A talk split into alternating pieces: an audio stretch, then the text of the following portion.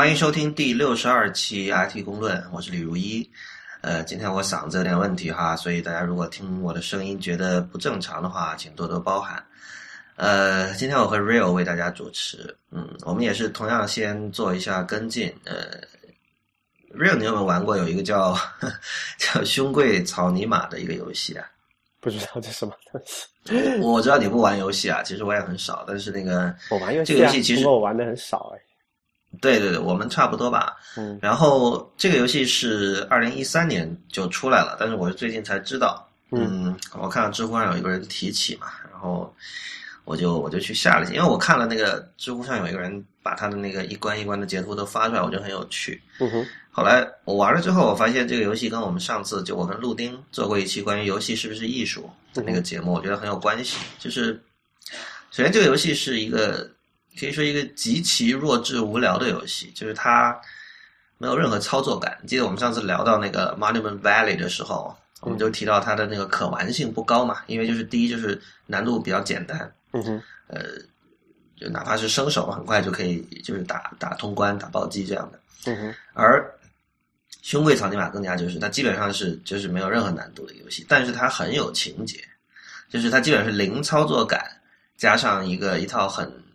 它有一个很重口味的故事，就是当我们都知道草泥马就是羊驼嘛，嗯那羊驼长什么样大家都就是有印象，但是它其实是描述一只羊驼如何一步一步的异变，就是英文叫 mutation 啊，嗯哼，的这样的一个过程，但是就是从大概，因为它一关一关嘛，一共好像十四关还是多少关？从第四关还是第五关开始，那个羊驼已经变得早就不像一只羊驼了，而且变得，呃，那个画面在很多人看来会觉得很恶心，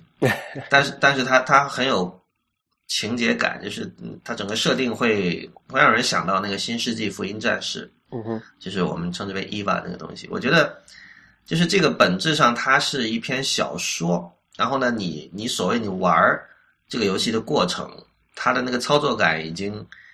已经已经原始到，就跟你在比如在网上看一篇网络小说，你不断的点下一页下一页，不断的往下走，不断的摁 next 这个键那个动作没有任何区别了。这个有日本有很多游戏都是这样子啊。我记得早年的时候玩过那种叫叫什么，有一类叫做什么，有点类似于美少女养成类，还是说这种叫啊那种就是其实你是。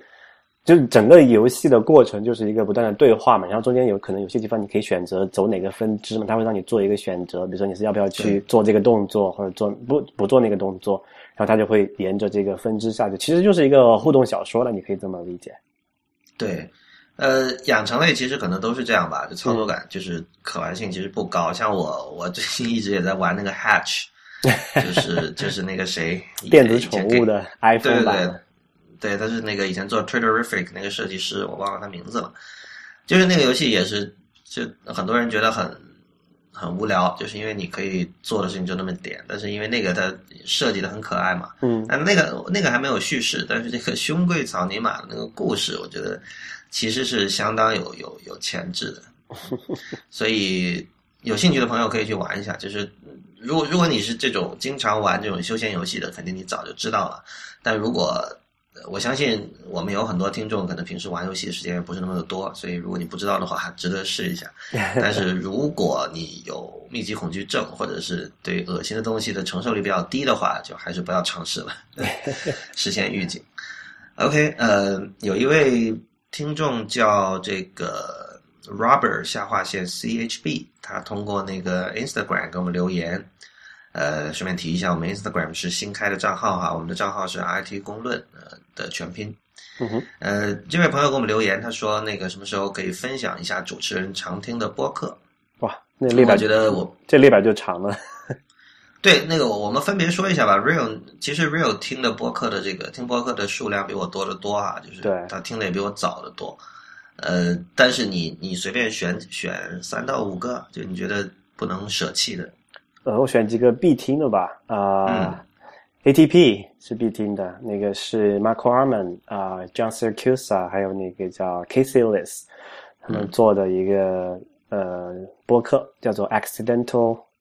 哎，不是叫什么来着？ATP 的全名 Accident Accidental Tech Podcast。对，Accidental Tech Podcast 啊、然后有那个，就它叫 Accidental，其实它的意思就是说完全不准备。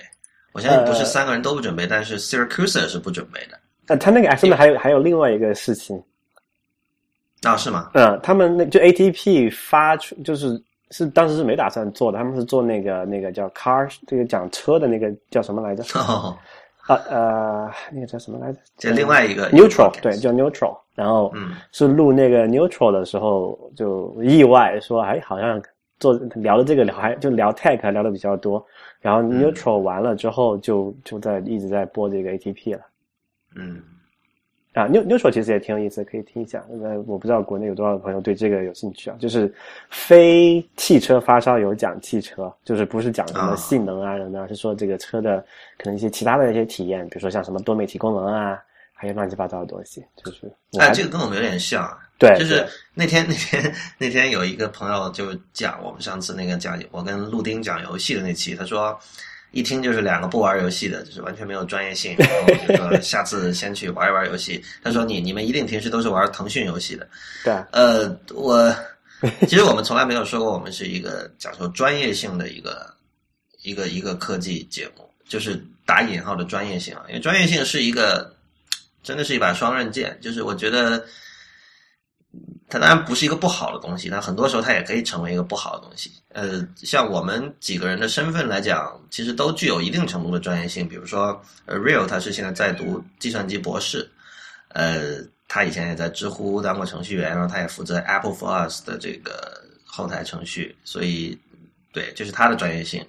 呃，我自己做字节社这个这个电子书产品，所以呢，我也算是这个业内人，呃。然后李楠呢，当然是他是魅族科技的这个，现在是负责营销的高级副总裁。呃，以前他是在日本做过企业软件，做过社交游戏，然后他在魅族之前也做过负责过产品，等等等等吧，就是是绝对的业内人士。但是我们并不想用这种，因为我们不想做这个节目是给互联网从业者，就只有互联网从业者才能听的这样的一个节目。呃，或许有这样的节目，或许有，呃，不，或许还有面对程序员的这种播客。我相信这些需求自然会有其他人来满足，但我们更多的是想从另一个角度打一束光，照到技术问题，照到这个产品问题上。就是因为，因为我们都都认为，就是说现现在都强调，就是说现在技术和产品其实跟社会的各个层面都非常相关。在这种情况下，我觉得其实。非常是需要从另外一个角度，从一个你可以说是普通人的角度吧，去去看这个问题，但但是用一种 intelligent 的普通人的角度来看这个问题。OK，打断了，嗯，请你继续 real。OK 啊、然后有这个 John Gruber 的 Talk Show，The Talk Show，嗯啊、有一个稍微比较硬件，可能稍微发烧一点，就是那个 Anatech 的那个博客，不过他们那个哦。很少、很少播，啊，他们还有播客，这个我都不知道。呃，不那个就比较纯硬件发烧的比较多一点。对对对对，啊像是以前那个玩 PC 组装机对对对特别有兴趣。会讲那个什么各种 CPU 性能啊，什么移动处理器的那个 GPU 图形处理器怎么怎么样的一些东对，如果如果你现在还是经常跑各大电脑城，比如说中关村或者广州天河，我甚至华强北，这拼组装机那种装各种稀奇古怪的风扇、水冷系统，对可能你会对那个有兴趣。对，就那那几个是就是我就听了好多年了已经，然后最近一段时就最近可能就是今年开始吧，一些有几个比较新鲜的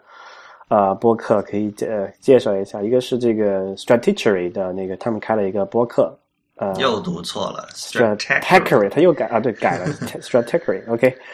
啊、然后有那个是这我不知道怎么念了 A 十六 Z 吗？还是？嗯，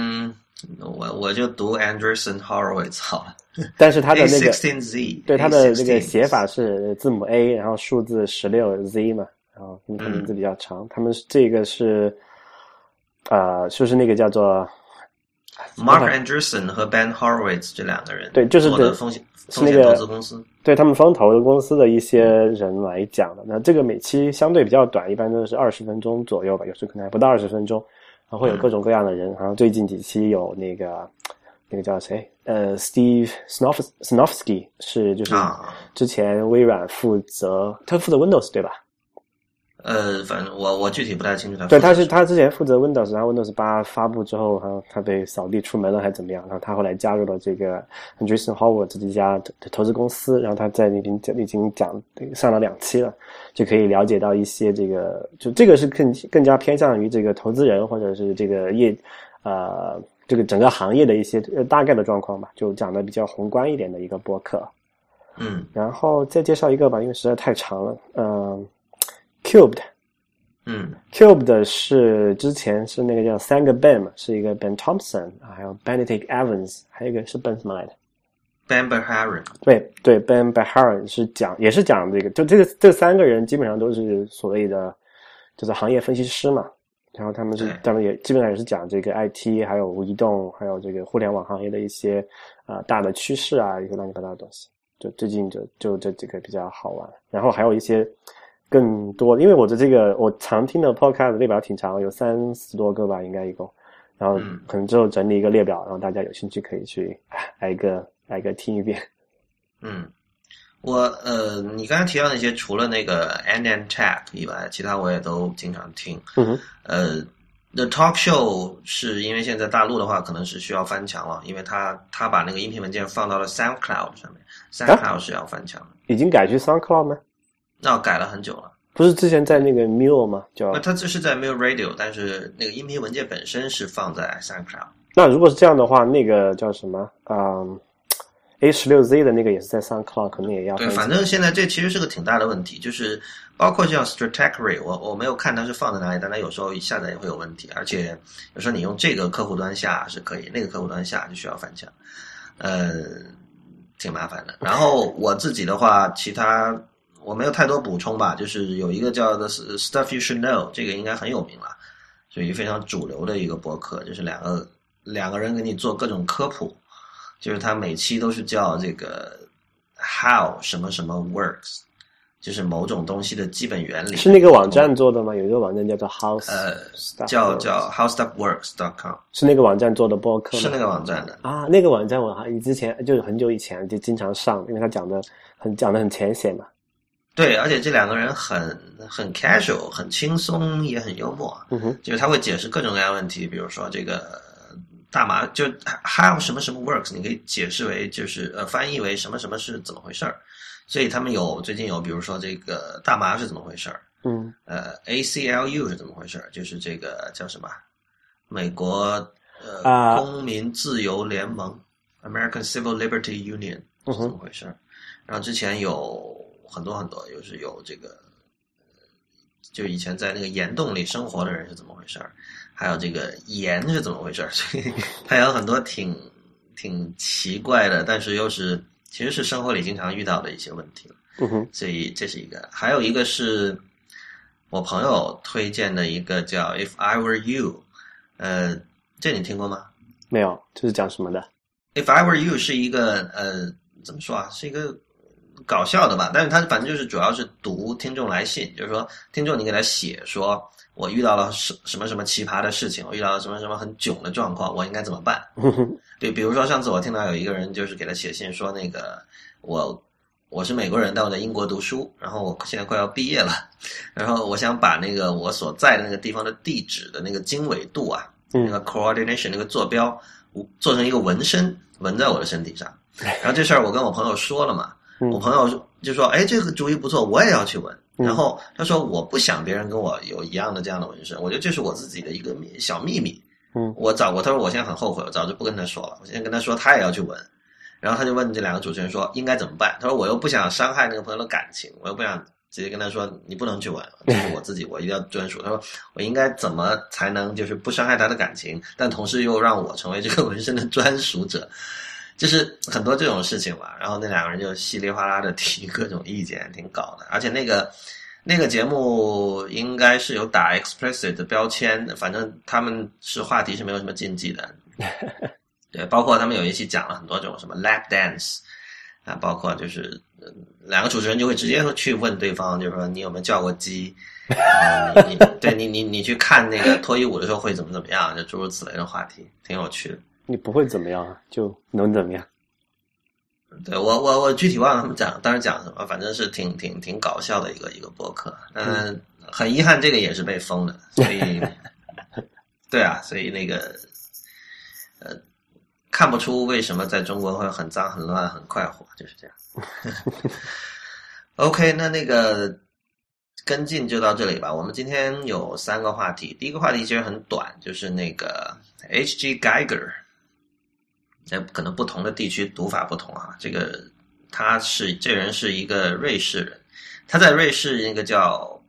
库尔 C H U R 这个地方出生。呃，这个地方我我特地问了人，就是这个库尔是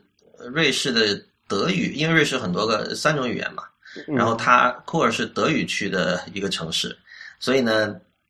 这个德语发音是什么？可能还要请请。听众朋友们指教哈，反正他的是 C H U R 这样的拼法。这个城市，我想我们的听众里可能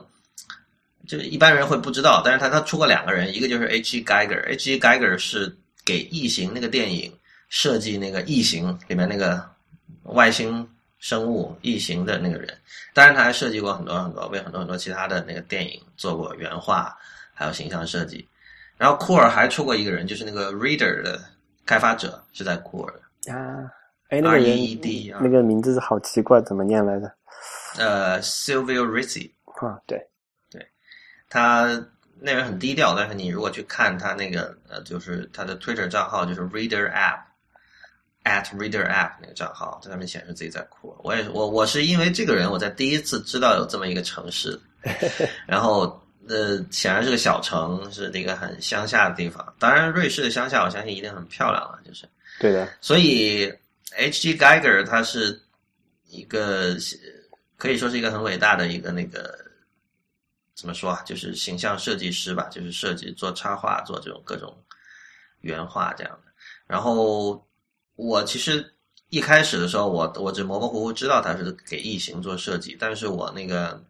两个月前我看了一部电影叫那个 Jodorowsky's Dune，我我们之前在我们的 Instagram 账号上有。发过这个电影的一个截图哈，就是 Yodorowsky，也叫 Jodorowsky，他是一个出生在智利，然后后来呃入了法国籍的一个导演。然后他七十年代的时候做过两部电影，一个有几部电影是属于那种 cult cult 片，呃非常有名，一个叫 El Topo，cult 就是有国内有人翻译成邪典电影啊，就是邪恶的邪字典的典，就是他会比较。呃，口味比较偏，比较重，但是有一有一批人非常非常喜欢，非常非常推崇这样的电影。呃，七十年代有两部片子，一部叫《圣山》（The Holy Mountain），还有一部叫《El Topo》。El Topo 一般叫什么鼠？那个那个字我不知道怎么读，反正就是这就这两个片子就是相当的惊人，就是具有七十年代那种独特的，就那个时代的那种疯狂的感觉，然后。呃，可能很多人看过大卫林奇后来拍的那个《Dune》沙丘，Real 看过吗？呃，电影没有看过，不过那个有个有个游戏是基于这个的，对吧？呃，好像是的，因为这个最初是小说，Frank Herbert 写的一个小说，然后他也是一个，他整个那个后面背后故事的架构是很宏大的嘛。嗯，好像玩过这个游戏，没有看过电影，是吧？嗯，对，然后那个电影电影其实不是很成功啦，就是大卫林奇。毁誉参半吧，但是反正就是，就算是大卫林奇的电影里，Dune 也不是，呃，评价特别高的一部。呃，但是其实很多人不知道的是，Dune 原本是由这个叫 Yodorovsky 的这个电影这个导演来拍的。嗯，他当时有过一个极其宏大的计划，他当时纠集了达利，就是那个超现实主义画家达利，嗯，然后奥森威尔斯，就是那个 Citizen Kane 的导演，还有那个 Mick Jagger 滚石乐队的主唱。纠集了这些人来当主演，你知道吗？然后找找了那个 Pink Floyd 的人和那个法国有一个叫 Magma 的七十年代的一个前卫摇滚乐团来做配乐，然后找了像那个 Mobius，还有像这个 H.G. Geiger 这样的人来做视觉设定，就是这个完全是就当年的一个全明星班底。但是后来因为他的野心太大，而且他就是。他但我不知道他他有点半开玩笑，但是我觉得也只是半开玩笑。他说我要做一部十个小时的电影，然后这个人显然是那种毫不妥协的人嘛，所以他们后来去好莱坞找钱的时候就被拒了，然后这个东西就就中途流产。但是他们在呃规划这个片子的时候产生了各种想法，后来在。影响了很无数的后来后来的电影，因为事实上你可以看到那个那这个纪录片，就是我刚才说那个叫 Jodorowsky 这种是就是关于这整件事情的一个纪录片，嗯，是应该是个美国人拍的，去年，然后现在正在各个各地展映了，就是那个很快那个康城影展又要开了嘛，他在康城影展会放，然后接下来在整个剩下的这个二零一四年，他会在呃北美和欧洲各个地方看，大家可以去。这部片子的网站上去看一下那个放映的时间，我非常推荐这个片子。就是为什么推荐啊？就是 第一是因为呃，我想互联网圈很多人知道这个那那句话叫 “Stay hungry, stay foolish”，然后它背后的那句呃背后的那本那个叫 “Whole Earth Catalog” 嘛，嗯，就是全球目录。嗯，这个是对包括是包括乔布斯在内的很多这种早年的电脑先锋都有很深刻影响的一个东西。那呃，我觉得。像我们这一代人，像我，我跟 Real，我们是八零后嘛，然后现在有九零后，甚至零零后，嗯，没有经历过，没有真正的经历过美国的七十年代，你是很难真正理解 Whole Earth 背后的一套理念的。就是首先你不知道当年的人第一次看到第一章，就是因为 Whole Earth 一开始为什么叫 Whole Earth，就是因为他的那个主编叫 Stuart Brand，他当时就觉得人类不是已经登月了嘛？对。但是我们到现在为止，我们都没有看过一张。从外太空拍摄的地球的全景，为什么会这样？后来就找啊找啊找，在今天就是这样的那个照片，我们已经看过太多了，大家可能不觉得是一件稀奇的事情。但是你设想一下，人类第一次在媒体上，比如说杂志或者电视上看到完整的地球啊，这当年是非常了不起的一件事情，而且就是就是这个，我相信对于很多当年的人来说，是改变了他的。甚至可以说改变他人生观的一件事情。我觉得，如果你去看这个 Jodorowsky 的 Doom 的话，你因为他是一个来自七十年代的人，所以你可以看到他说的很多东西，跟当时 Stuart Brand 所坚持的一些理念是完全是相通的。比如他讲，就是说我我要制造一种就是这种 universal consciousness，就是呃所有的人就是他他他说 I'm the others，the others are my are me，hive mind 吗？有一点这个意思吧，这个其实跟那个像 Kevin Kelly 那帮人在书里讲的东西都有点像，就是他们，我们今天也会说 holistic 这个词，但是对于他们那一代人，holistic 真的是意味着什么？就是，嗯，这里有一些可能在今天看近乎玄学的东西哈，嗯，但是但是整体来讲，就是那是一个不像今天是一个特别，嗯，在我看来特别干燥和无趣的一个时代，就是似乎是一切是可以。量化可以用理性去推断，是可以计算出来的。当年就是还是有很多人相信这种神神怪怪的东西，而且我觉得那那个时代，就是七八十年代这个时代，就是起起码在美国来讲，是一个非常怎么讲？就整个你可以说整个社会是一个非常欣欣向荣的一个东西吧，因为你看它。比如说，就这个像阿波罗登月计划啊那些东西，这种这种所谓的这种伟大的工程，你可能从这个这个工程的实际的这个经济意义，或者是说对这个科学技术的进步来讲，我们可以有一个很客观的标准来去衡量它，比如说为这个科学进步带来多大的这个推动作用，这个是没有问题的。但是我觉得可能。我们现在的人可能或或者是就是不是在那个环境里面长大的人，不会觉得不会不会特别深刻的感受到那种事情，就那个时代的那种叫做伟大的感觉，就是因为有那么一种事情，那那个那些人都觉得，哎呀，我们这个是。啊，有一种无所不能的，就是人类也很有很有很多潜力的，就是整个大家大家都很有干劲的那种东西。可能中国，可能中就可能这个事情的可比性虽然不是很不是不不，我不知道这个政治正不正确，但是可比性可能就有点像这个类似于这个中国的叫什么呃五几年的那个叫叫什么大跃进，对对对，运动的时候那种感觉，那种干就是整个社会的心态和干劲吧。哦，那这个你要被喷了，这这。对，我知道，我知道，这肯定是不，就是肯定是，肯定是有。请大家是不对的喷 real 哈。不，但是就说我我是说，就说那就由由于某由于由于这个有一个就所谓一个社会有一个整体的一种大的目标的感觉嘛。然后，嗯，大家都觉得，哎呀，我可以做点什么，然后可以啊、就不像现在就是哎，这个事情好像跟我没什么关系。反正我我我可能描述的不是很对，但是大概意思是这样子。对，今天今呃没有，我我觉得今天其实还是有的，就是技术圈显然是这样嘛。比如但是说，不是整，我我觉得不是社会的常态。嗯，我我觉得就每个时代有它的显学了，嗯就是比如说，如果七十年代你是一个呃艺术创作者，不管你是作家还是导演还是音乐人，你应该会过得很开心。那今天如果你是一个互联网行业的从业者，我觉得你应该也很开心。我我不知道，我没有调查过，但我我我认识一一个小米的人，我觉得小米公司的人说不定他们就会干得很开心，就是他们真的是觉得自己在做对于中国很有益的事情。我相信里面会有人这么觉得。嗯哼，然后还有一些就是其他高速成长的一些一些一些公司吧。我当然不是全都是这样了，比如说，嗯，也因人而异了。但是我是觉得，就是说，呃，在我认识的人里，互联网这个行业的人，在今天相对来说是最积极向上的一群人。对。呃，我对啊，我觉得但但离开这个行业呢，就是你看其他行业，我觉得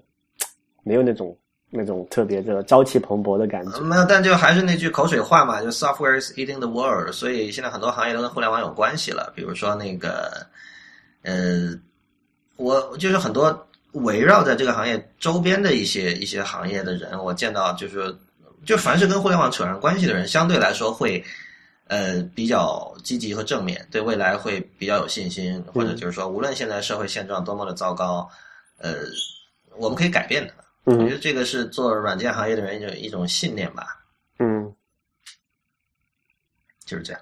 对呃，某种程度上，我觉得这是对的，就是说事在人为啦，就是你一个社会是什么样子，其实是在于说我们呃希望它成为什么样子，然后你是否知行合一的去让它成为那个样子。事实上，我觉得这个才是像 Whole Earth 那一代人给我们的一个一个 legacy，因为就是说 Whole Earth 就是它讲求的完全就是说，因为它它它是通过一个这个产品目录的方式给你推荐各种工具和这种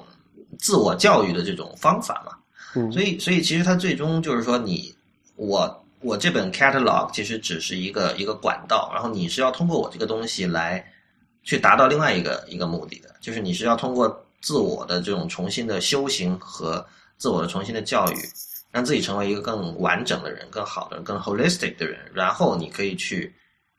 呃去做，比如说去改造社会，去让世界变得更好。嗯这个这个在今天看来像口号，但是在当年的人心目中是，他们是真的是百分之百相信这个的。对，就像现在很多就是互联网从业者也是相信这个的，对啊。我不是说我完全认同现在的这个技术人和互联网人的这种集体的这种心快症啊，我觉得这是有一种有一种这种感觉，包括美国是一样的，不是中国。但是但是至少我觉得保持正面和积极的心态是一件很好的事情。这个事情我想到，就刚才讲的互联网里面，真互联网起码呃现在的互联网这个圈子里面，真的有人是那么想的。就是我常听到的一句口号，就是说呃做这个创业的互联网创业公司的人想的一个好，就叫做呃叫做 make the world a better place。对啊，因为这个可能在国内，我不知道这个中文怎么翻译啊，就是起码在硅谷那个圈子里面，你可以看到很多公新新兴的创业公司的口号都是这样子，它或多或少会提到这么一点。刚好你看，如果你看那个，你看那个 Silicon Valley 没那个那个新出的电视剧。没有，啊，里面就有已经有好有有有一集吧，上一集还是前一期的时候，你就刚刚也提到了，经常提到这个 call，，所以我觉得跟那种呃精神气质还是在那里的。对，国内一样啊，就是我觉得，呃，但这其实现在是我我们可以另外做一期专门讲这个事儿，就是我觉得现在互联网已经到了一个你需要去定义什么是 better place 的地方了，就是比如说像秘密这样的 app 的出现，最近引起了很多风波嘛，嗯然后这个其实我们要不今天可以顺便谈一下，因为那个秘密据说是被 App Store 下架了，昨天。啊，是吗？对，昨天我在那个知乎上看到呃我一个朋友啊，也我也认识，叫关小雨，他写的一个，他关小雨本人是在那个彭博商业周刊负责那个彭博商业周刊的那个 app 嘛，然后嗯哼，他写了一篇说秘密被下架了，我很开心。就是我是看那篇我才知道下架了，然后他就是说他把这个秘密的还在问题分析还在吗？呃你你说是是中文的那个秘密，还是英文的那个 secret？中文的，中啊，文的中文的啊，中文的我不知道对，就是英文的那个 secret 还在。对中文的是就是反正关小雨分析了一通，然后他就说那个呃，当然它基本的问题大家都已经知道了哈，就是它把人性的黑暗面带出来了，你可以呃，如果有朋友不知道的话，秘秘密是一款让你可以。呃，其实就是一个一个微博，但它是一个完全匿名的，所有人都是匿名的在说各种话，所以你可以呃抹黑竞争对手啊，可以把别人的这个散布谣言的阴暗面，对，散布谣言或者把别人的阴暗面揭露出来，然后、对啊，呃，但是这个这个 app 下架了，然后关小雨就说那个，他说这是件好事儿，而且他说那个其实就是你为什么会相信这是真正的匿名呢？其实互联网上真正匿名是很少的，因为而且那个 app 会问你要那个访问你的地址本的权限，然后还有你的手机号码，嗯所以其实最终就是说你说的话是不是真正是匿名的，其实完全取决于那个团队的操守。那中国团哎队怎么可以信得过呢？对，这是一点。还有一点就是说，万一又出现所谓的爆库，就是它的那个数据库里的那个密码发生泄露事件的话，可能你的后果会很严重，就是这样。对啊，呃，而且中中国不是有个法律吗？我记得什么微博散布谣言转发多少次就定性为什么？哦，是吗？那个叫什么来着？有个什么最有有有个落落实的条文的，不是他就是有人就是在恶搞人家说，哎，你这个转发两百次了哦，你要小心啦、随时请去喝茶。OK，对，反正就是说，嗯，呃我我觉得是这样的。我觉得就是，首先，秘密一开始它并没有在 App Store 上架，就是它一两个月前刚开始火的时候，它是一款用那个用那个企业证书，用那个方法来安装的一个一个 App，你知道吧？就当时你去到秘密的那个官网上，在在 iPhone 上点去到它的官网，然后点一个链接，嗯就可以安装了，不需要经过 App Store 的。嗯哼，对，所以那个时候是一款这样的，它也不算违规了，但是反正是一个有点 hacky 的一个做法，后来才进了 App Store。嗯那么我的意思是说，如如果它就是说它被 App Store 封，假设它是被 App Store 封禁的，其实这个并不影响。如果它还是想呃侵占各位的手机屏幕的话，它可以仍然回退到之前的那种安装方式，甚至它可以走像九幺这样的这种灰色，应该不是灰色，就是黑色的渠道。对，所以所以我觉得这不是问题，但但我觉得就是说，这个时候你确实应该考虑，就像冯大辉之前在讲这个秘密的时候，他说到，就是说技术是不是真的每一种新的技术都是让我们的生活变得更好？就是刚才回到刚才说 better place 这个地方，嗯这个听起来是常识啊，但是我觉得在因为目前是大家普遍的这种情绪是把技术奉为神明的，那么所以大家可能更容易忘记技术可能带来的负面后果。但我觉得最重要的一点还是就是说你是人是主宰，而不是技术是主宰。对所以不管 Secret 有没有下架，不管秘密有没有上架下架，你你自己还是有选择的。我觉得这一点希望大家记住吧，就是说你可以不去用它。呃，我当时我就没有装，我没装的主要原因是因为它当时是一个基于微信朋友圈的一个东西，它要跟朋友圈关联，而我自己是根本不用朋友圈这个功能的。我觉得朋友圈是一个非常糟糕的功能。然后至于如果说什么访问地址本这种东西，更加是不可能允许的了。我我我觉得基本上，那百分之九十九的要你的地址不访问权限的 app，你都应该点拒绝。然后基本上，对啊，尤其是中国公司的，所以所以不管怎么说，就是这些东西，我觉得你是有选择的。就是秘密这种东西，你不一定一定要去用。你对你有好奇心，但是你可以，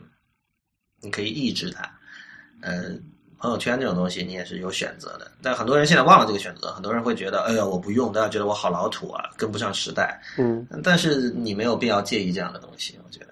之前有呃，美国有另外一家做，就是美就最开始有一个那个叫 Secret 那个那个东那个 app，然后有另外人做类似的东西，不过它就定位的市场是不太一样了嘛。然后有一款是专门定位于这个最开始是大学生，然后后来延展到这个中学了，然后就发现这个后果很严重啊，因为你知道把这种匿名的社交丢到一一群什么心智尚未成熟的中学生手上，这个就是完全就是灾难性的后果啊。就中学生都是很残忍的嘛。对，然后各种说什么那个人是婊子，然后那个人什么，反正就是你能想象到的各种坏各种坏话都能上去，然后对很多人造成这个心理阴影，有时就是什么什么什么搞自杀什么的，所以对，其实这个东西是把一般人放到了一个类似有点像明星的那种状态，因为我们知道，就是明星其实是把自己的部分的隐私交换出来，换取了这种高额的收入和这种地位和各种这种 fancy 的生活方式嘛，对吧？对，就是你你一般人唱首歌你换不来那么多钱，但是为什么明星可以？这这背后的代价之一就是你的隐私权有一部分你已经让渡出去了。而且而且匿匿名会放大人性中恶的一面，我觉得。对，但这个很有趣啊！就是我我一开始我在看那个美国那个 Secret，还有另外一个叫 Whisper 这两个 app 的时候，嗯，我就发现那个东西口味完全不重啊，和中国的比。中国有两个秘密嘛，一个是几年前就开始做，跟跟糗百是一家的那个，嗯还有一个是新的这个，因为这边口味都很重，经常有人爆各种料。美国那边全是正能量，都是小清新。Secret 这个这个问 Secret 做的是非常例外的一个一个产品，就其他的这个匿名的一些产品，就那个呃，就做的比较糟糕了。哦，是吗？我我觉得我不知道，但是我反正我我我并不是经常看，我每次看到还是我看到的东西还是小清新为主，就是什么都是鼓励人性向善这种东西。这个那个邓岩在知乎上写过一个答案嘛，他就意思就是说，其实这个东西是它只是反映了两国国民的这个这个特点。呃，美国也有美美国也有恶人啊，中学生一样的，所以不要觉对得我觉得是应该是有多好。呃，关于秘密，我觉得就说到这里吧，因为其实也没有特别更深入的东西可以讲。呃，但总之就是说，刚才我们之所以谈到秘密，是因为我们在讲说，现在已经到这么一个时间点，我们应该去试图再重新思考一下，什么样的世界才是一个更好的世界。这个或许下期我们在做别的节目，在在做另外一期节目的时候再来呃深入的探讨这个问题。OK，您现在收听的节目是 IT 公论，今天由这个我李如一和 Real 为大家主持。呃，我们今天其实一个主要的一个题目是，昨天深夜看到的一个新闻，就是 iOS 八有可能会添加在 iPad 上添加分屏多任务的功能。就是说，嗯，它那个图是这样的，就是说，首先这个东西是只在横版的 iPad 上支持的，然后它的屏幕中间竖的分成了两半，然后比如左边是开这个 Pages，嗯，文字处理，右边是一个浏览器这样的一个状态。我当时看到这个，我就觉得 Real 就是一个挺大的一个事儿，就是因为大家喊了这么多年说 iPad 不能代替笔记本作为真正的工作用机，就是因为很大的一个原因，就是因为它没有这种这种就像普通电脑那样的这种多任务，可以开多个窗口。对，因为你知道现在 iOS 上所有的软件都是全屏的。那么这个料是有有一个叫 Mark German 的一个人在那个叫 Nine to Five Mac 这个这个博客上爆出来的，就是你你知道我我通常不是特别去看这种就是发各种小道消息的站，因为这种发苹果小道消息站太多了，然后一会儿又。呃，下一代 iPhone 是怎么样的？一会儿又谍照，有什么这些东西你很难辨别真伪。但是这次我之所以注意到，是因为它是 Mark Gurman 发的。这个我还是在前天的时候，我听，呃，之前两三期之前的有一期那个 Talk Show，就是 John Gruber 做的那个的 Talk Show 那期播客，他当时就请了这个 Mark Gurman 来做嘉宾，我才知道这个 Gurman 的一些一些背景。首先，这个人是一九九四年出生的。就是我，我就我相信我们听众里有有有九四年出生的人，呃，那个这可能你们觉得不奇怪，但是当时是这样，就是他们在 talk show 里聊的时候，John Gruber 说：“哦，我每次想到说那个我刚开始写 Darren Fireball 的时候，你才八岁，我就觉得很不可思议，确实很不可思议，因为我也是很早开始看 Darren Fireball，就是他是零二年开始的，所以零二年 Mark Gurman 才八岁，然后他在十六岁的时候。”就开始给那个 Nine to Five Mac 写稿，你知道，就是这种，其实美国有这样一个传统啊，就是去去通过各种线人的爆料来讲这种苹果，因为苹果一直很很重视保密嘛，对于未来的计划和产品，对，有一些专门的这种爆料站，然后这些爆料站的那个站长一般都是十几岁的小孩儿，比如说当年很有名的有一个叫 Think Secret，这个站后来还好像由于苹果告他，就被迫关闭了嘛。他有做十年，很早之前就开始了。那就是可能这种爆料站的一个鼻祖吧。那那个那个站长也是十几岁，当时开始做的时候。然后我听了那期 talk show，我觉得这个 Mark Gurman 是一个很靠谱的人，就是他，他们经常就他们探讨了很多问题嘛，比如说经常也因为他是一个以爆料为主的一个一个作者，那么就会有很多人写信给他们提供这种爆料素材，或者说哦，我知道下下，对，就这种所谓的线人嘛。嗯。然后，但就是 German 是一个很注重去分辨线人的品质的一个人，就是他不会说你给我报个什么料，我就以马上给登出来，就为了点击量，就是。噼里啪啦的做很，就变成 Mac rumors。对，其实我我没有办法分辨像 Apple Insider 什么 Mac rumor 这几个站之间的这个孰高孰远，因为其实我都看的很少，他们的新闻我基本只看个标题也就差不多了。然后，但但 Mark Gurman 他之前他报过几个事情挺准的，就是首先 iOS 八会有 Health Book，这个事情是他在 Nine to Five Mac 报的，这个还待验证啊，这个还不确定。这不确定，但是我觉得基本是 OK 的了。嗯，当时那个，就现在大家满天飞转来转去的那个截图，是他当时弄出来，他当时爆出来的。那是他做，是他做的吗？还是不是做的？他，呃，至少他在文章里说那个是他的线人提供给他的。然后在那期 talk show 里，Gruber 其实有有问过，他说你不觉得那个东西跟 Passbook 太像了吗？就 Gruber 的想象力，可能 Healthbook 出来之后会会跟 Passbook 有一个。比较明显的视觉风格上的区分，也为了避免大家把这两个东西搞混嘛。对。然后那哥们就觉得他觉得可信度还是很高的，当然就是说可能他会有一些最后最后一分钟会也会做一些改动，也不一定。嗯哼。但是就是他他还是觉得这个相对是可信的。然后包括他也讲了那个爆出了那个下一代就是那个 Mac OS Ten 十点十，整体会变得非常的这个 iOS 化。这个也是确定的，就是这个其实可以找一期聊一聊。我觉得他们那天聊到一些话题还挺有意思的，比如说那个，那到那个时候很可能 macOS Ten 就 macOS Ten 十点时很可能会有 Pop Over 这种东西。就大家如果有用那个 iOS 的话，会看到举个什么例子，就你点某一个按钮之后会出来一个呃浮在下面那层上面的另外一个小层，然后这里面有些选项，那种东西叫 Pop Over 嘛。嗯哼。然后，因为以前在 iOS 六的时代，就是是有阴影的嘛，有那个 drop shadow，对，就是你因为你一个东西浮在上面，你就会有一个投影，有阴影下去。但是现在进入 iOS 七的设计之后，这种东西怎么处理？现在就是他们完全就没有加阴影，对吧？那么有人看起来已经觉得很怪了，但是你知道，在 Mac OS Ten 上，这种层层叠叠的窗口会有很多很多层的嘛？对。对吧？所以他会怎么处理？还有这个半透明度的问题，这个怎么处理？可能找一期可以聊一下这个话。但但总之回到刚才的事儿啊，就是，嗯，这是一个比较靠谱的爆料者。他说 iOS 八可能会增加这种分屏多任务，但他同时也说这个功能可能会推迟到 iOS 八点一才出。也就是说，那个六月二号的 WWDC WWDC 上，可能呃未必会提到这个功能，或者他提到这个功能，但是。当天提供下载的那个 iOS 八是没有这个功能的，然后他同时也说这个功能有可能之后根本就会被内部取消掉，是这样。哼，所以 Real，我记得你以前是挺关心这个 iPad 能不能代替笔记本的哈。对啊，这个事情说来还有点话长。很久之前，我还是在七个月前吧，我在知乎上发表过一篇文章，叫做 “iPad 替代笔记本还缺些啥”。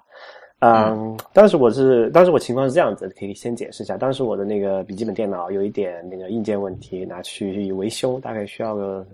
一三四天，可能做三四天时间吧。然后当时我就有一个这个外接的蓝牙键盘，然后就加这个 iPad，临时凑合着用一下嘛。我当时我就想，哎，那因为笔记本键笔记本还是蛮笨重的一个东西，不方便。那如果 iPad 能做一些日常的工作的话，那是不是更好呢？但是我就去试了这么几天，连着就就就等于那就呃那几天就完全是用 iPad 来工作嘛，就发现还是有很蛮就是潜力还是有有有这个可能性是存在的，而且是我觉得还还蛮靠谱的。不过有非常很很多的这个小细节上，就就让这个事情变得这个这个体验变得非常不爽。嗯啊，其中我觉得有几个最麻烦的问题，就是说在 iOS 上到目前为止都没有一个叫做呃指点输入嘛，指点输入就是用这个鼠标或者触摸板去有没有，我觉得我觉得其他的那些问题可以不用讲。我们今天主要还是讲这个分屏，就多屏、多个窗口、多窗口、多任务就这件对。，但就讲屏幕这件事情也是，其实还问题蛮大的。因为首先我们知道 iPad 就是你现在有两种大小吧，你就看常规大小的，两种大小其实都是一样的，它只是有一个呃倍数的关系哈，呃，就缩小放大的关系。它的但是它的那个屏幕的那个叫分辨率是一样的，都是。呃，是幺零二四的 Retina，就是二零四八嘛，就是宽是二零。四八乘一五三六，对，就是，但是它这个是它的物物理像素，但是它逻辑像素还是一个幺零二四乘以七百六十八的一个屏幕嘛，对吧？嗯，对，这个屏幕尺寸呢，按照现阶段我们主要的这些这个 App 设计也好，还包括你说，因为你要做，因为这 iPad 上很多网页是直接显示这个桌面版的网页嘛，那么通常的话是按这个九百六十个九百六十个像素的宽来设计的，所以如果你把这个幺零二四宽的像素宽的屏幕分一半的话，那其实只有五百一十二，对吧？嗯，但它这五百一十二去显示大部分内容，在目前的阶段来看是比较捉襟见肘的。嗯这是一个好的好挺好的点。那这样的话，就是要就还是用 Viewport 来解决嘛，就像把那个网页缩到 iPhone 的屏幕上那样。这这是一个解决方案，但是这个只是解决了网页那种可以自己重排的内容。但你想想 App 怎么办？因为就是说你那你如果你想，如果你是横横过来然后分屏的话，你最简单的你你左边左右屏都显示这个网那个 App 人家竖着显示的内容，对吧？对，但是这里有一个问题，因为竖着的那个，就如果你把那个 iPad 竖过来，它的宽度是七百六十八嘛，所以那是七六八乘以五幺二。对，但也也不够，对吧？其实其实你你怎么看这个都都塞不进去，对，所以所以我我是我我比较是觉得，所以我觉得很可能一开始它这个只有少数几个 App 能能这样多任务，而且这些 App 很可能都是苹果自己的 App。但对，这这就是一个问题，就是说不可，我觉得哈，按这个 rumor 的说法是不可能直接用现有的方式，通过某一种就是系统比较简单的一个一个缩放来或者计算来把、就是说，第三方开发者不用改任何东西，啪就可以用了。对，我觉得这这这个是情况应该是不太这个这种是不不太现实的。就刚才我讲的两个呃这个这个主要原因就这样子，因为这个有一个大小的问题，还有就是比例的问题哈。嗯，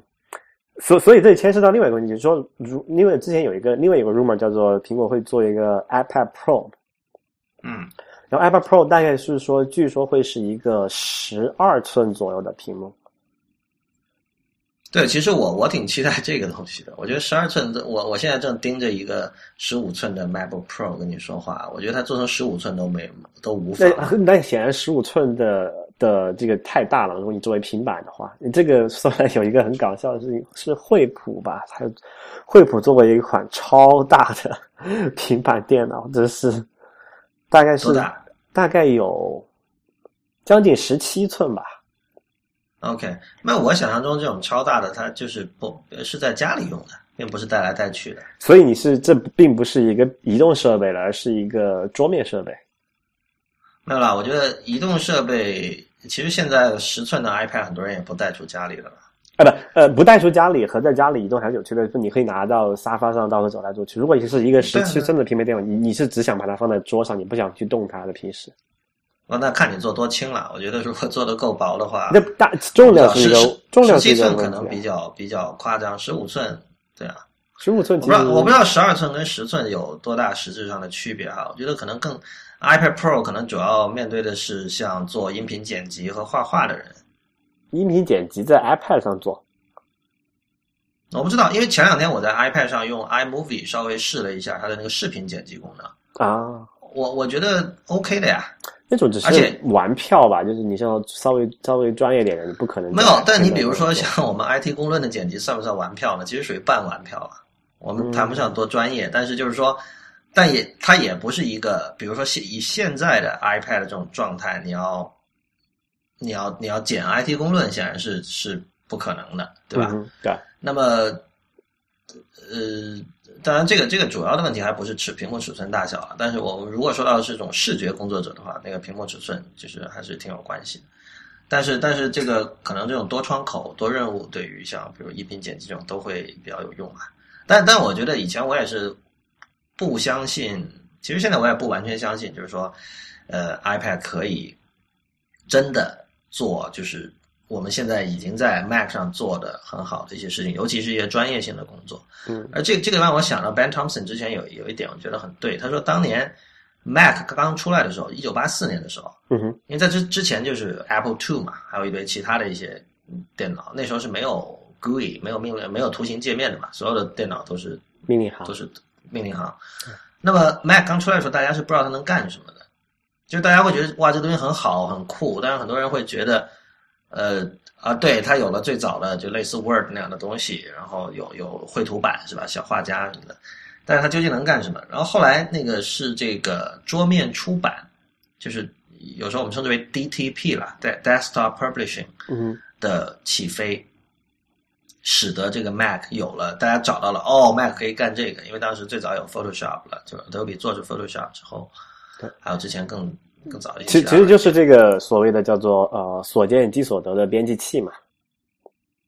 对，不是你可以这么说，但就是它它指的是就是它找到了一个在现实生活中的一个实际的应用，对对，然后就是整个就是所有做排版、做这个印刷出版这个行业，印刷行业就开始用它，Killer App，然后对，就是这是 killer app，然后就是说，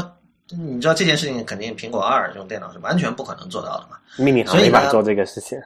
对对，所以 Ben Thompson 的意思就是，他说那个我们得需要给 i iPad 找到一个类似的一个应用场景，嗯而现在显然是没找到。现在 iPad 的角色有点尴尬了，就是目前为止，所有人对它想象仍然是我怎么可以在 iPad 上做到一些我已经在 Mac 上做到的事情，包括我们刚才讨论都是这样。我我想在 iPad 上剪片子，但其实你现在可以在 Mac 上很好的剪片子了，对吧？对所以有可能未来会有一个新的行业出现啊，我们现在不知道它是什么，但是这个行业是只有用 iPad 才能做的。呃，你可以看到苹果在近期的几个就是 iPad 的广告里，可能在有意无意的暗示这些吧。比如说，我们看到很多人在山上，我也不知道他们在干什么哈，反正是拿着一个看起来很专业的一个一个架子，把那个 iPad 架在那儿，然后在拍各种东西。然后大家可以去看一下那些广告，里面有很多平常人不会遇到的这种 iPad 使用场景，但是那些显然也没有像像那个桌面出版那样，也没有没有形成那样的那种规模嘛。所以，所以现在就是说，iPad 究竟，包括我们刚才谈到 iPad Pro，就是我觉得得找到了这样的一个一个 niche 之后，iPad，我觉得苹果可能才会考虑 iPad Pro，或者说那时候 iPad Pro 才有意义，因为 Pro 显然会卖的比较贵，就是它的价格会达到一种一般的普通人不会去考虑的一种一种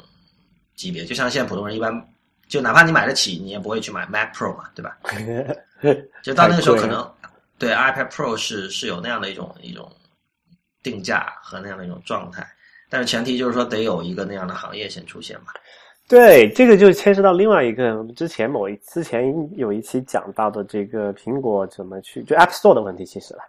呃我我的个人猜测是这样子啊，以目前这个 App Store 的生态和这个就是苹果对它运营状况，还有这个苹果的这个分账体系，我不太看好上面会有这种所谓改变一个或者产生一个整呃全新的行业的应用会在短时间内出现在 iPad 上面去。你很简单一个道理了。那个之前那个就是 desktop publish 那个时代，那苹果它不用在上面，就当然是卖软件、卖盒装软件的，对吧？对，没有守门人，没有没有，你的你的中间商就是你的渠，就是你要唯一经过的是一个渠道商嘛，就是你常规的一个做法。你就，但是现在苹果给，然后后来有这个这个我们的 shareware 那个时代，就是互联网下载，然后你再买一个这个叫做 key 或者叫做嗯叫做序列号回来解锁的这种，那个是就是有另外一个玩法，就是等于是在软件作者和这个消费者之间的门槛，这这个这个门槛就中间人又少了一些。那现在反而又多了这个苹果，而且它收的这个叫过路费吧，也不不便宜，百分之三十，对吧？啊、对那么就很多这种呃专业的应用，它没有考虑到在 iPad 上去做，我觉得这个事情可能会是一个障碍。这真的是挺糟糕的。就是主要就是苹果这点跟中国政府真的很像，就是它规则不明确，然后它不告诉你很多事情，然后它列出来的规则又经常变，然后选择性执法，就是这个会使得可能本来会出现的这种新的行业或者新的应用场景，它出不来，因为大家就是会开始自我审查了。就是我在我在一开始设计商业模式的时候，我就会想啊，这个东西会不会被苹果拒？如果会的话啊，我们还是不要做这种事情了。哇，投入一年做了个东西，最后被拒了，多惨！对呀，比如之前相当讨厌的一件事情。之前有另外一方面就是说，它又没有一个另外的一个渠道，就是说你你你你，在 iOS 上，Store。对你没有别的选择。你说我不上 App Store，你那那你只能用灰色的办法，比如说啊黑色的办法，剪标那种东西。对 对啊，就是想到之前一个很明显的案例，就是我们好之前有好几期讲过这个比特币这个东西，对吧？嗯，然后现在你在在这个 App Store 里面是找不到比特币，就就呃能找到一些阉割过的功能，比如说你只能查看，但是你不能用这个，你不能在 App Store 里面找到比特币钱包啊这种支付用的东西，就是因为它对苹果的这个政策嘛，就不让你用这个任何形式的第三方支付。比特币当然也是一种 形式的第三方支付了，所以它也不让你用这个东西。说起比特币，它现在都已经跌到四百多美元了，我跟你啊，那个那个倒是这个这个周期性倒是有的，但是这个技术本身是我觉得是就就是可我不确定啊，但是它至少具有这种潜在的颠覆性的应用，对吧？嗯，但是苹果这个这个审核规则就把这个事情彻在，只是起码在苹果的平台上是彻底干掉了。呃，昨天其实还有个新闻，就是那个那个 Doggy Coin 狗狗币，狗狗币好像它最近出了一个什么什么事儿，然后好像所有人的狗狗币都丢掉了。啊，这么惨？对啊，对啊，就是昨天昨天我看到的一个东西，反正就是反正是出了类似爆库这样的事情。，OK，那那个刚才说到什么？对，所以所以我觉得这可能会是一个门槛，就是说我们现在之前那个财报那一期讲了，现在 iPad 出现了这个增长的一个一个下滑，第二次的下滑嘛，呃，那么怎么去解决这个问题，或者怎么去找到 iPad 上面这么一个 Kill App？就起码到目前为止，我们可以很放心的说，iPad 这个上面的 Kill App 还并没有出现。对，简单来说就是，呃，手机这一块呢，苹果对高端市场已经渗透的差不多了。对，就是你未来很难看到像 iPhone 前几年那样的那种疯狂的增长。然后 Mac，因为 PC 是一个正在衰落的产业，对吧？对，你你 OK，你是卖每每年卖的越来越多，但是这个增长还是有限的。然后就是剩下 iPad 这一块呢，现在不明不白的，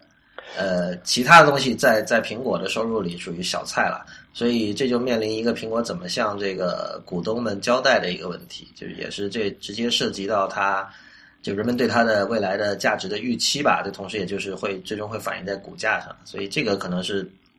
像 Tim Cook 当然是这里的行家里手了，可能是他现在比较担心的一个事情。对，这里就说到 iPad，然后就是牵涉到另外一个事情啊。之前知乎上有个问题叫做为什么 iPad 的销量增长大不如前，是因为这个市场饱和了嘛？下面我我有回答，就讲了两件事情嘛。但刚才你那个第一点已经提到了，就是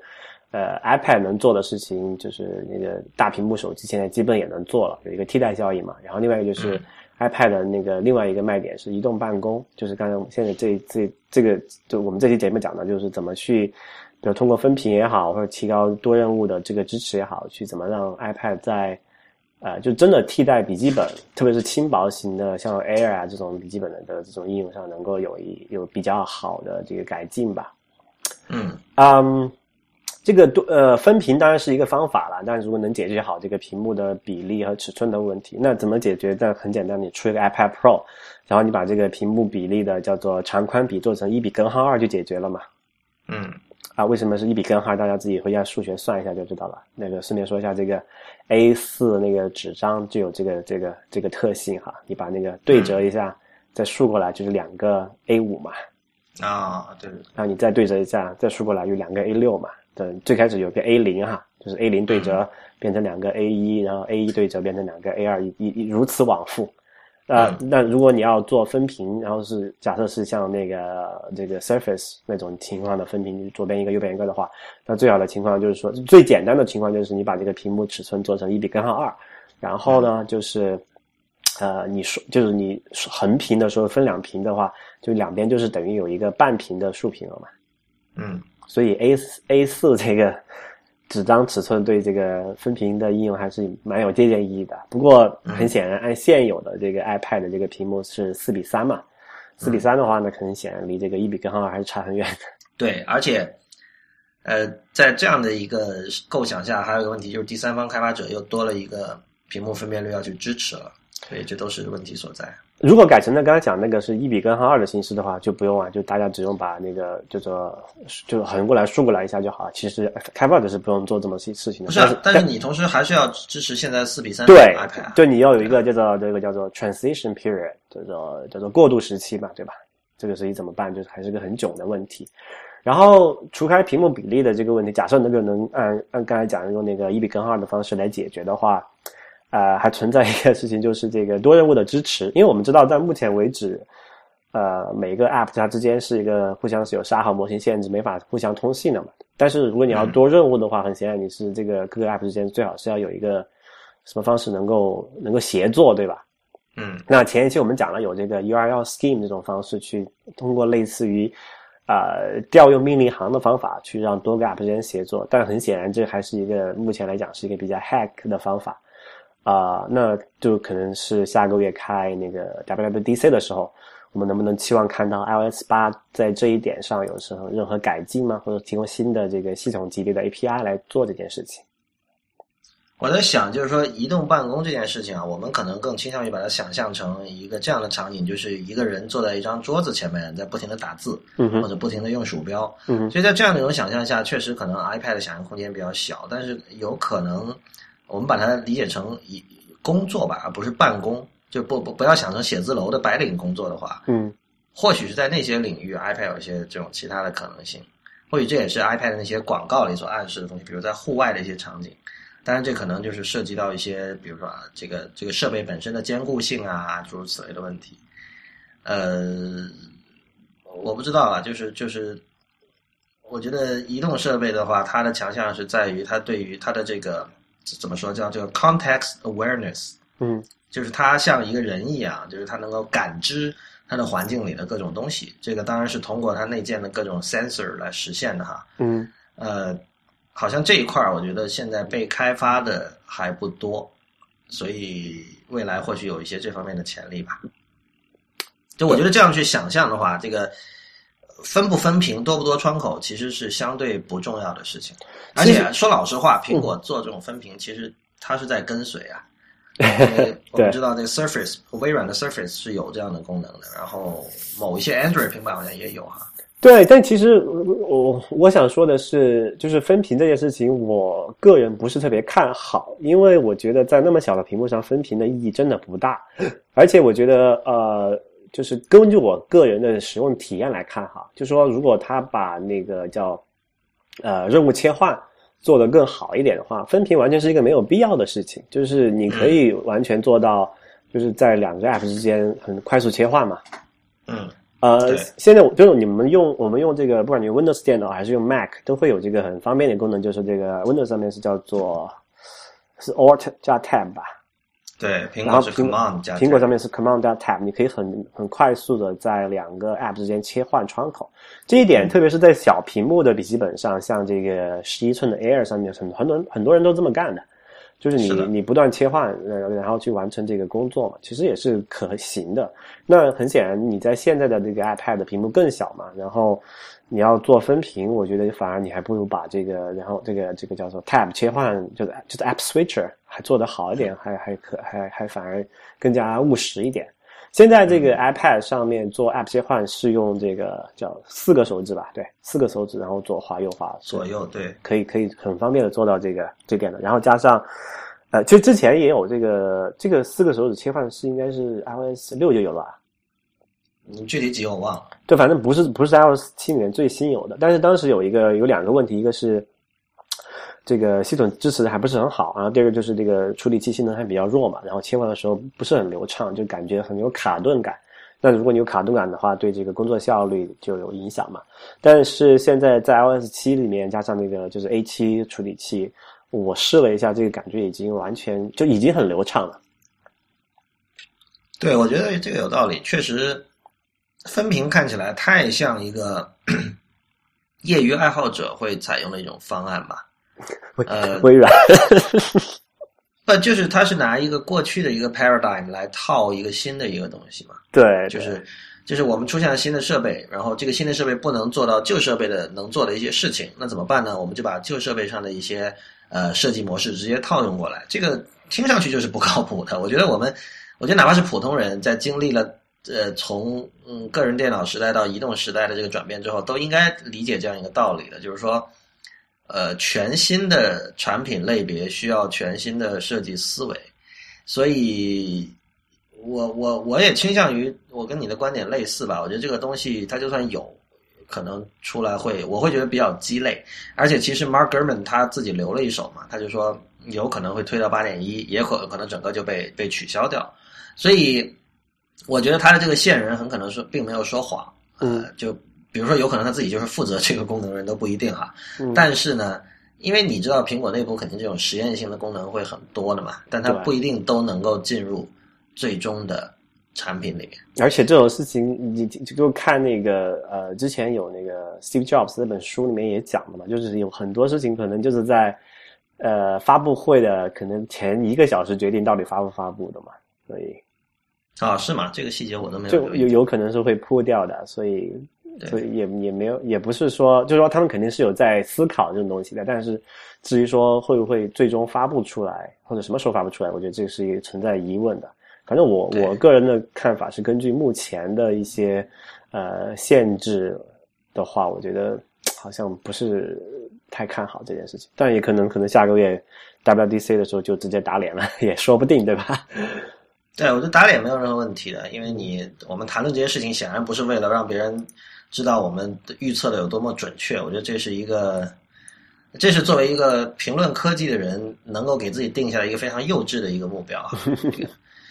所以，呃，反正请大家关注六月二号的 WWDC 了。当然，我们也会有相应的节目为大家送上，还有半个月的时间。呃，如果有朋友不知道的话，这个 WWDC 是 Worldwide Developer Conference，是每年苹果在六月做的一个面向所有的这个 iOS 和 Mac 的第三方开发者的一个大会。然后同时在这个会的主题演讲上，同时也会呃向大家宣布一些苹果的新的产品。呃，像今年会宣布的主要就是 iOS 八。和这个大呃，现在基本上已经确定了吧，是更大的 iPhone，然后说不定还会有下一代 iPad 的消息。所以 iPhone 应该不会在 WWDC 发布吧？它会有一个单独的发布会。哦，是吗？对一般一 WC 一般都是发布跟软件相关的东西，还有这个像，哎 Mac Pro 好像去年是在 WDC 上发布的吧？我忘了，我对这些事情没有，我我不确定，现在可能要查一下。好吧，那今天我们这期节目就到这里结束，谢谢大家的收听，也欢迎大家在我们的社交网络上关注我们，我们在新浪微博叫 IT 公论，呃，公开的公，论点的论，呃，我们在 Instagram、Twitter 和微信公众账号都是叫 IT 公论的全拼，呃，谢谢大家，我们下期再见。